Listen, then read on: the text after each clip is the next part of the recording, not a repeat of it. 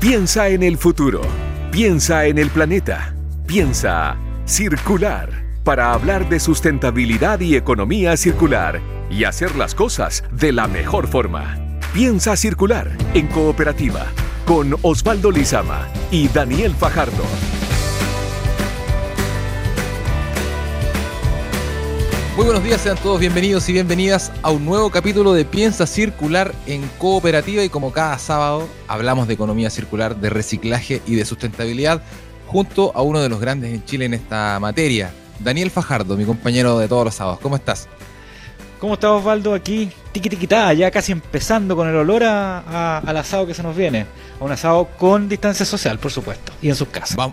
Vamos, a ver cómo se desarrollan esas fiestas patrias cortitas, pero al menos estamos en pandemia, no, no, vamos a sufrir tanto que son, son, poco, son pocos días. Así que eh, vamos a, estar hablando de eso también, por supuesto, eh, en Piensa Circular. Pero lo que nos llama ahora es la sustentabilidad y así partimos este programa por cooperativa. Piensa Circular en cooperativa es una presentación de Aguas Andinas, innovando contigo y con Santiago. Hoy empieza a circular, sabemos sobre el aprendizaje para una vida más sustentable en un nuevo espacio de la Fundación Basura. Además, tomaremos contacto con México para conversar con el ganador de un concurso que buscó al mejor emprendimiento para brindar agua potable a las comunidades carentes de esta.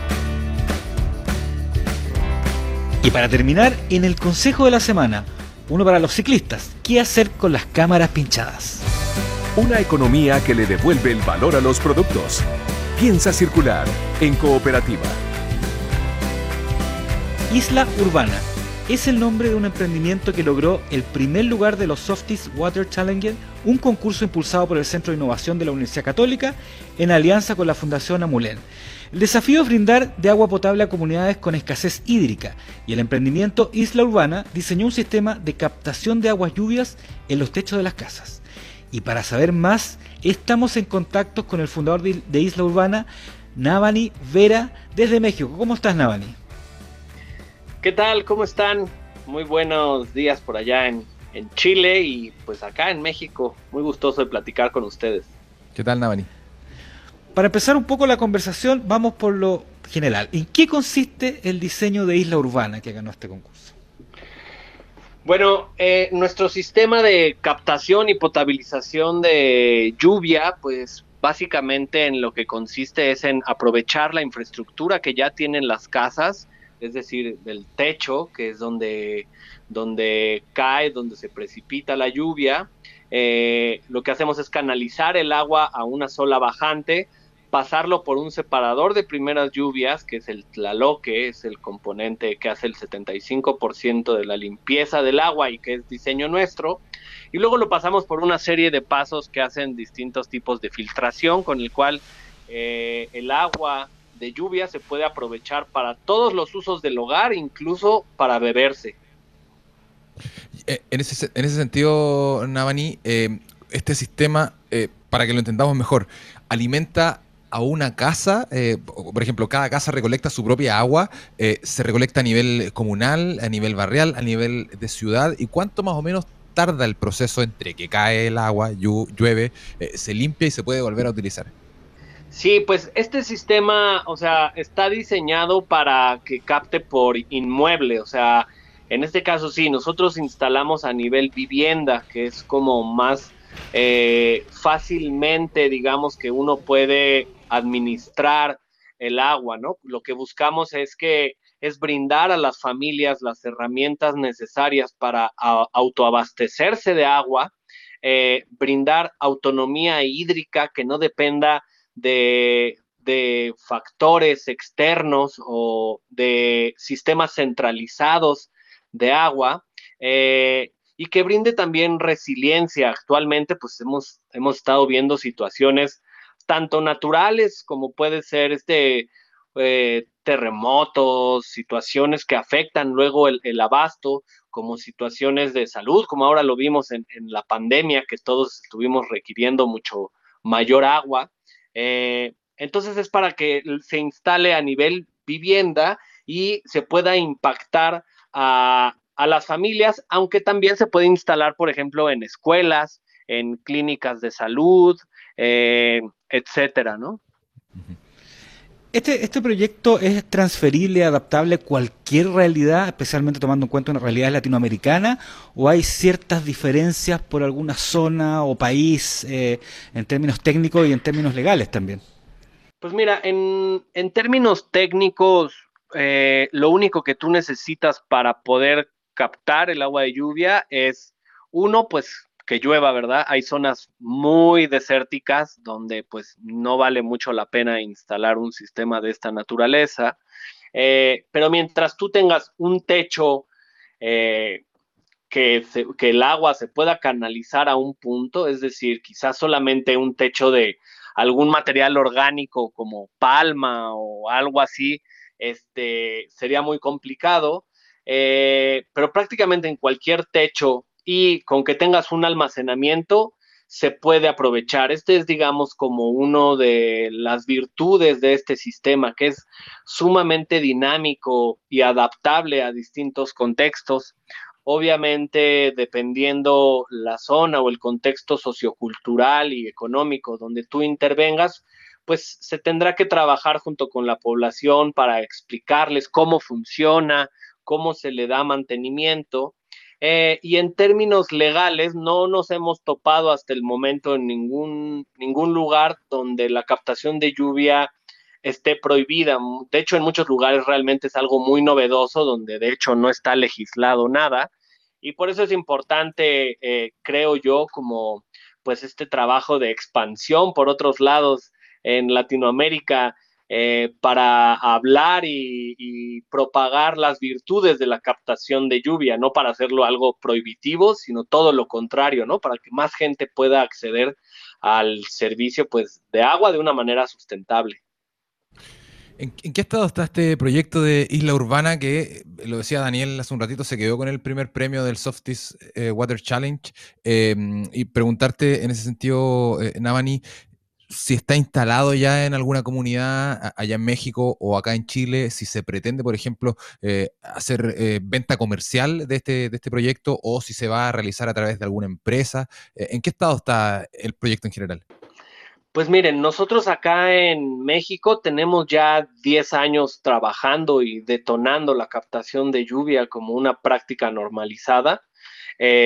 actualmente acá en, en México tenemos un poco más de 20 mil sistemas instalados, es decir, 20 mil familias que se abastecen de agua con cada aguacero que nos, que nos cae, eh, principalmente aquí en la Ciudad de México. De hecho, pues prácticamente desde el año pasado, la captación de lluvia y la implementación de estos sistemas se volvió política pública.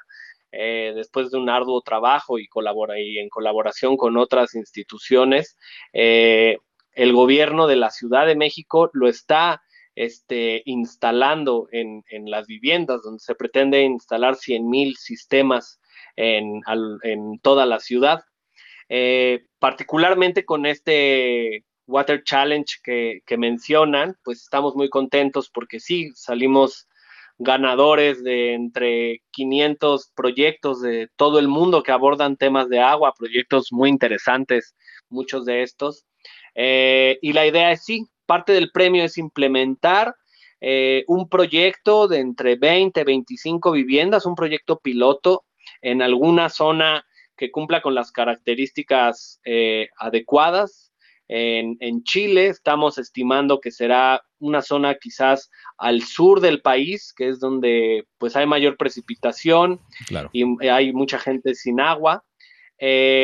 Y la idea pues es explorar esto precisamente, ¿no? Poder llevar el proyecto para allá de una forma comercial, porque si bien el proyecto ha sido pensado y diseñado para abastecer en un primer momento a las familias que no tienen acceso al agua eh, o de escasos recursos, cada vez más eh, se presenta la situación de gente que o no tiene agua o se va a quedar sin agua y que tiene recursos económicos. Entonces, de cierta manera, pues es es una herramienta que nos funciona a todos, tengamos o no tengamos recursos, tengamos o no tengamos agua. Nico, ¿cómo llegaron a este concurso? Pues mira, eh, la verdad es que acá en México mucha gente pues nos sigue y nos quiere y nos arropa mucho. Entonces, en cuanto salió la convocatoria, porque es el primer año que se hace este concurso, nos llegó como por dos, tres lugares así de, oigan, tienen que entrarle a, este asunto y, y nosotros felices. La verdad es que el asunto de expandirnos hacia el sur del continente para nosotros es como un sueño y particularmente es como una ilusión. Eh, y bueno, dijimos, no, pues esta oportunidad está buenísima, aunque lo veíamos complejo, pero, pero después de un largo proceso, pues mira, por acá estamos.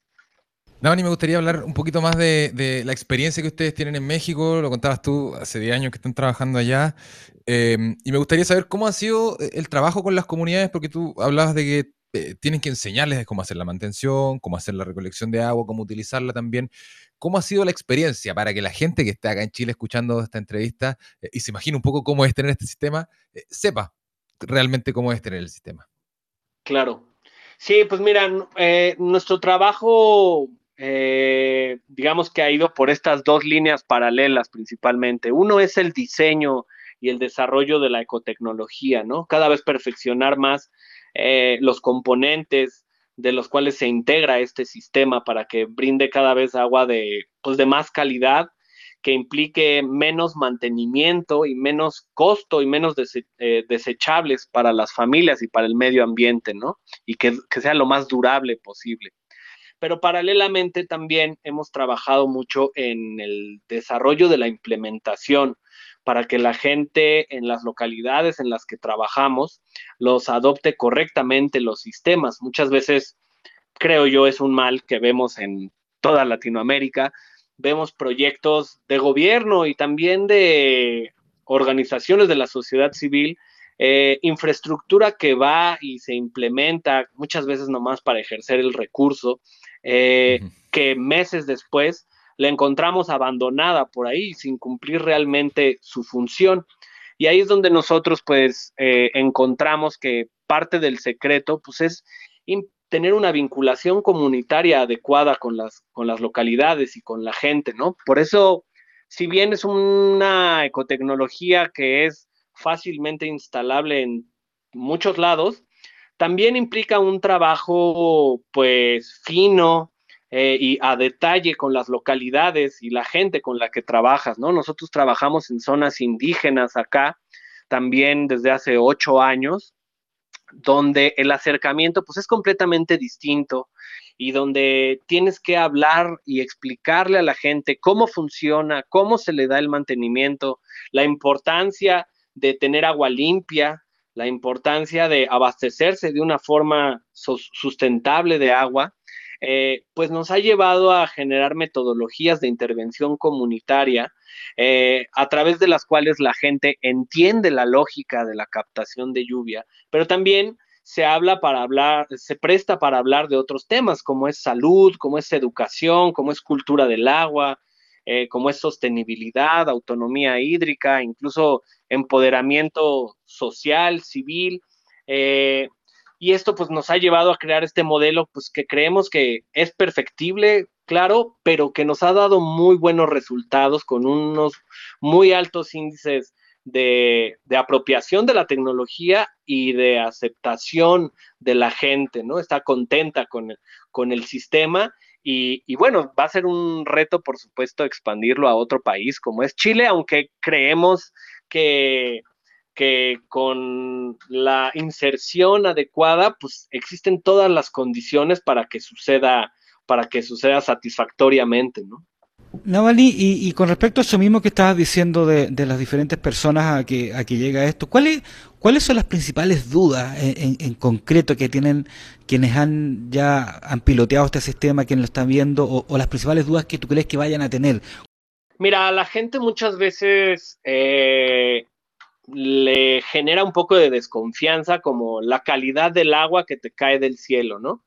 En muchos lados, pues, principalmente en zonas rurales, el agua de lluvia ya se aprovecha, ¿no? Le ponen un, pues cubeta le decimos acá, no sé si allá le dicen como cubo, eh, o un tambo o bote, pero aprovechan el agua únicamente, bueno, en muy poca cantidad o, y únicamente para baños o para riegos un poco a veces hay que enfrentarse a que la gente desconfíe y explicarle y mostrarle cómo funciona la tecnología para que, para que le dé confianza y la utilicen para otros usos, ¿no?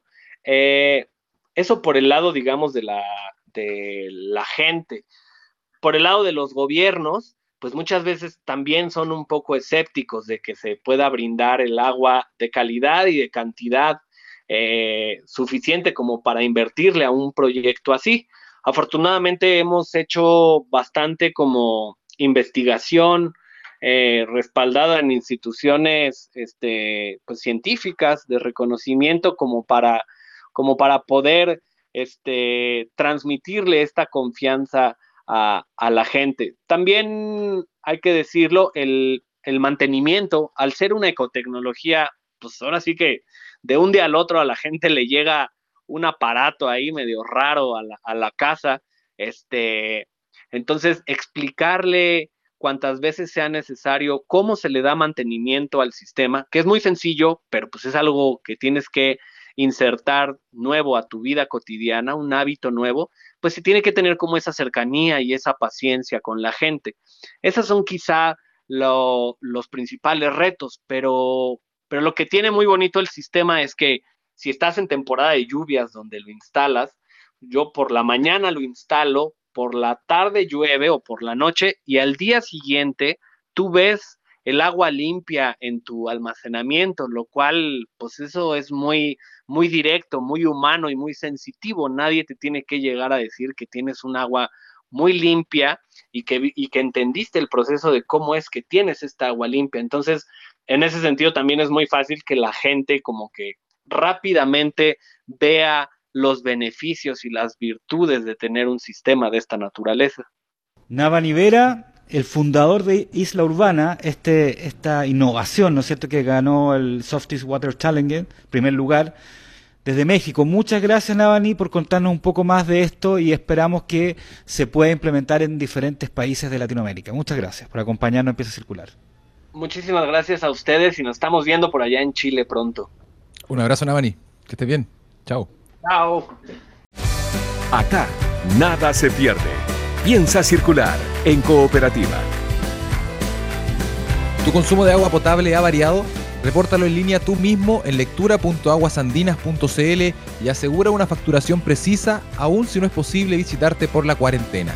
Una solución para ti de Aguas Andinas. La Fundación Basura abrió un espacio de encuentro para personas que quieran adoptar una vida más sustentable. Esto se denomina el Club de la Basura y cualquier persona puede inscribirse para tener información de prácticas sustentables en este lugar. Los detalles los cuenta el periodista Mariano Reyes. Conectar con personas y hacer comunidad es el objetivo del llamado Club de la Basura, todo bajo el propósito de adoptar prácticas más sustentables en el cotidiano vivir. ¿A quién acudir si busco cambiar mis hábitos para generar un menor impacto en el planeta? La Fundación Basura habilitó una plataforma donde cualquier persona motivada por saber sobre sustentabilidad y economía circular puede ser parte. Formar redes de apoyo y educativas es la principal misión. Cambios voluntarios para resultados colectivos es la idea que defiende la directora ejecutiva de Fundación Basura, Macarena Guajardo. Es una red que hemos creado con la Fundación Basura para potenciar las acciones individuales con el objetivo de que tengan un impacto colectivo mayor. Si tú quieres ser más sustentable, entre comillas, ¿cómo lo haces? Aquí vas a encontrar una red de personas que ya lo saben hacer, que te pueden dar consejos, porque vamos a, través de este club generar encuentros, generar eh, redes de de contacto, confianza y potenciar las acciones. Y queremos que el Club de la Basura no sea una iniciativa en sí misma aislada, sino que está directamente relacionada con la Fundación. Entonces, todas las personas que están buscando impulsar la transición hacia un Chile más sustentable pueden ser parte de este club. Lo primero que te va a llegar es una bienvenida al club donde te vamos a informar sobre las oportunidades que están sucediendo en este momento. Y después te va a empezar a llegar un correo mensual con información de actualidad y también con todas las convocatorias que pueda haber de eventos al mismo tiempo vamos a juntarnos cuatro veces al año las personas que sean parte del club y de la comunidad a través de estos encuentros donde vamos a estar generando alta interacción. En www.fundacionbasura.org está disponible un espacio para inscribirse en el Club de la Basura. Además, hay un vínculo con los proyectos de Basura Cero, un programa de ayuda a emprendedores para todos los socios con descuentos en algunos de sus productos. Al año 2021 se espera ya contar con 600 miembros y lograr beneficiar a más de mil personas en diferentes áreas de educación, asesorías e investigación. Datos para hacer de este mundo algo más circular. Consejo Circular. Ya estaba la nota de Mariano Reyes y nosotros ya empezamos a llegar al final de este capítulo de Piensa Circular. Pero antes tenemos el Consejo Circular de Daniel Fajardo que prometió qué hacer con las cámaras de bicicletas pinchadas, aparte de arreglarlas obviamente. Oye, sí, Osvaldo, bueno, primero la posibilidad es de arreglarla, ¿no es cierto? Para no tener que comprar otra y además aprovechar eso. Pero hay veces en que ya no se pueden arreglar, ¿no es cierto? Y en vez de botarla a la basura, graso error, ¿no es cierto? Guárdenla. ¿Por qué? Porque las cámaras de bicicleta pueden servir para emergencias que tengan justamente con este tema que hemos hablado todo el día, con el agua, pero con el agua de la casa. ¿Cómo? Porque en este tiempo de pandemia no es fácil que, que, a veces un gafitero o un plomero vaya a tu casa a arreglarte, por ejemplo, si tienes una fuga en el lavaplato, en el baño o en una cañería que está fuera del patio. No va a llegar tan rápido. Mientras tanto, las cámaras de bicicleta son ideales para reforzar y cubrir esa fuga, ¿no es cierto? Y mantiene súper bien todo lo que es el agua y casi no se filtra porque se chupa cuando tú lo, lo, amarras ante una cañería de cualquier parte. Además, para los que tienen casa, para los que tienen jardín, es típico que los perros rompen estos, estas mangueras de planza negra, ¿no es cierto?, para el riego automático, o que a veces eh, se pasan a llevar y se rompen también. Bueno, una solución casi definitiva para los hoyos en esas mangueras del patio también son esas cámaras de bicicleta, que hay que cortarlas con una tijera, sacar una, un, pedacito y se usa tanto para emergencia eh, en cafetería como para reparar las mangueras de planza negra que tienen en el jardín. ¿Qué te parece? Espectaculares los consejos circulares de, Daniel Fajardo. Así que ya saben qué hacer con sus bicicletas pinchadas, sus cámaras de bicicletas pinchadas, aparte de arreglarlas, pueden usarlas ahí en todos estos usos eh, hogareños que nos detalló Daniel Fajardo.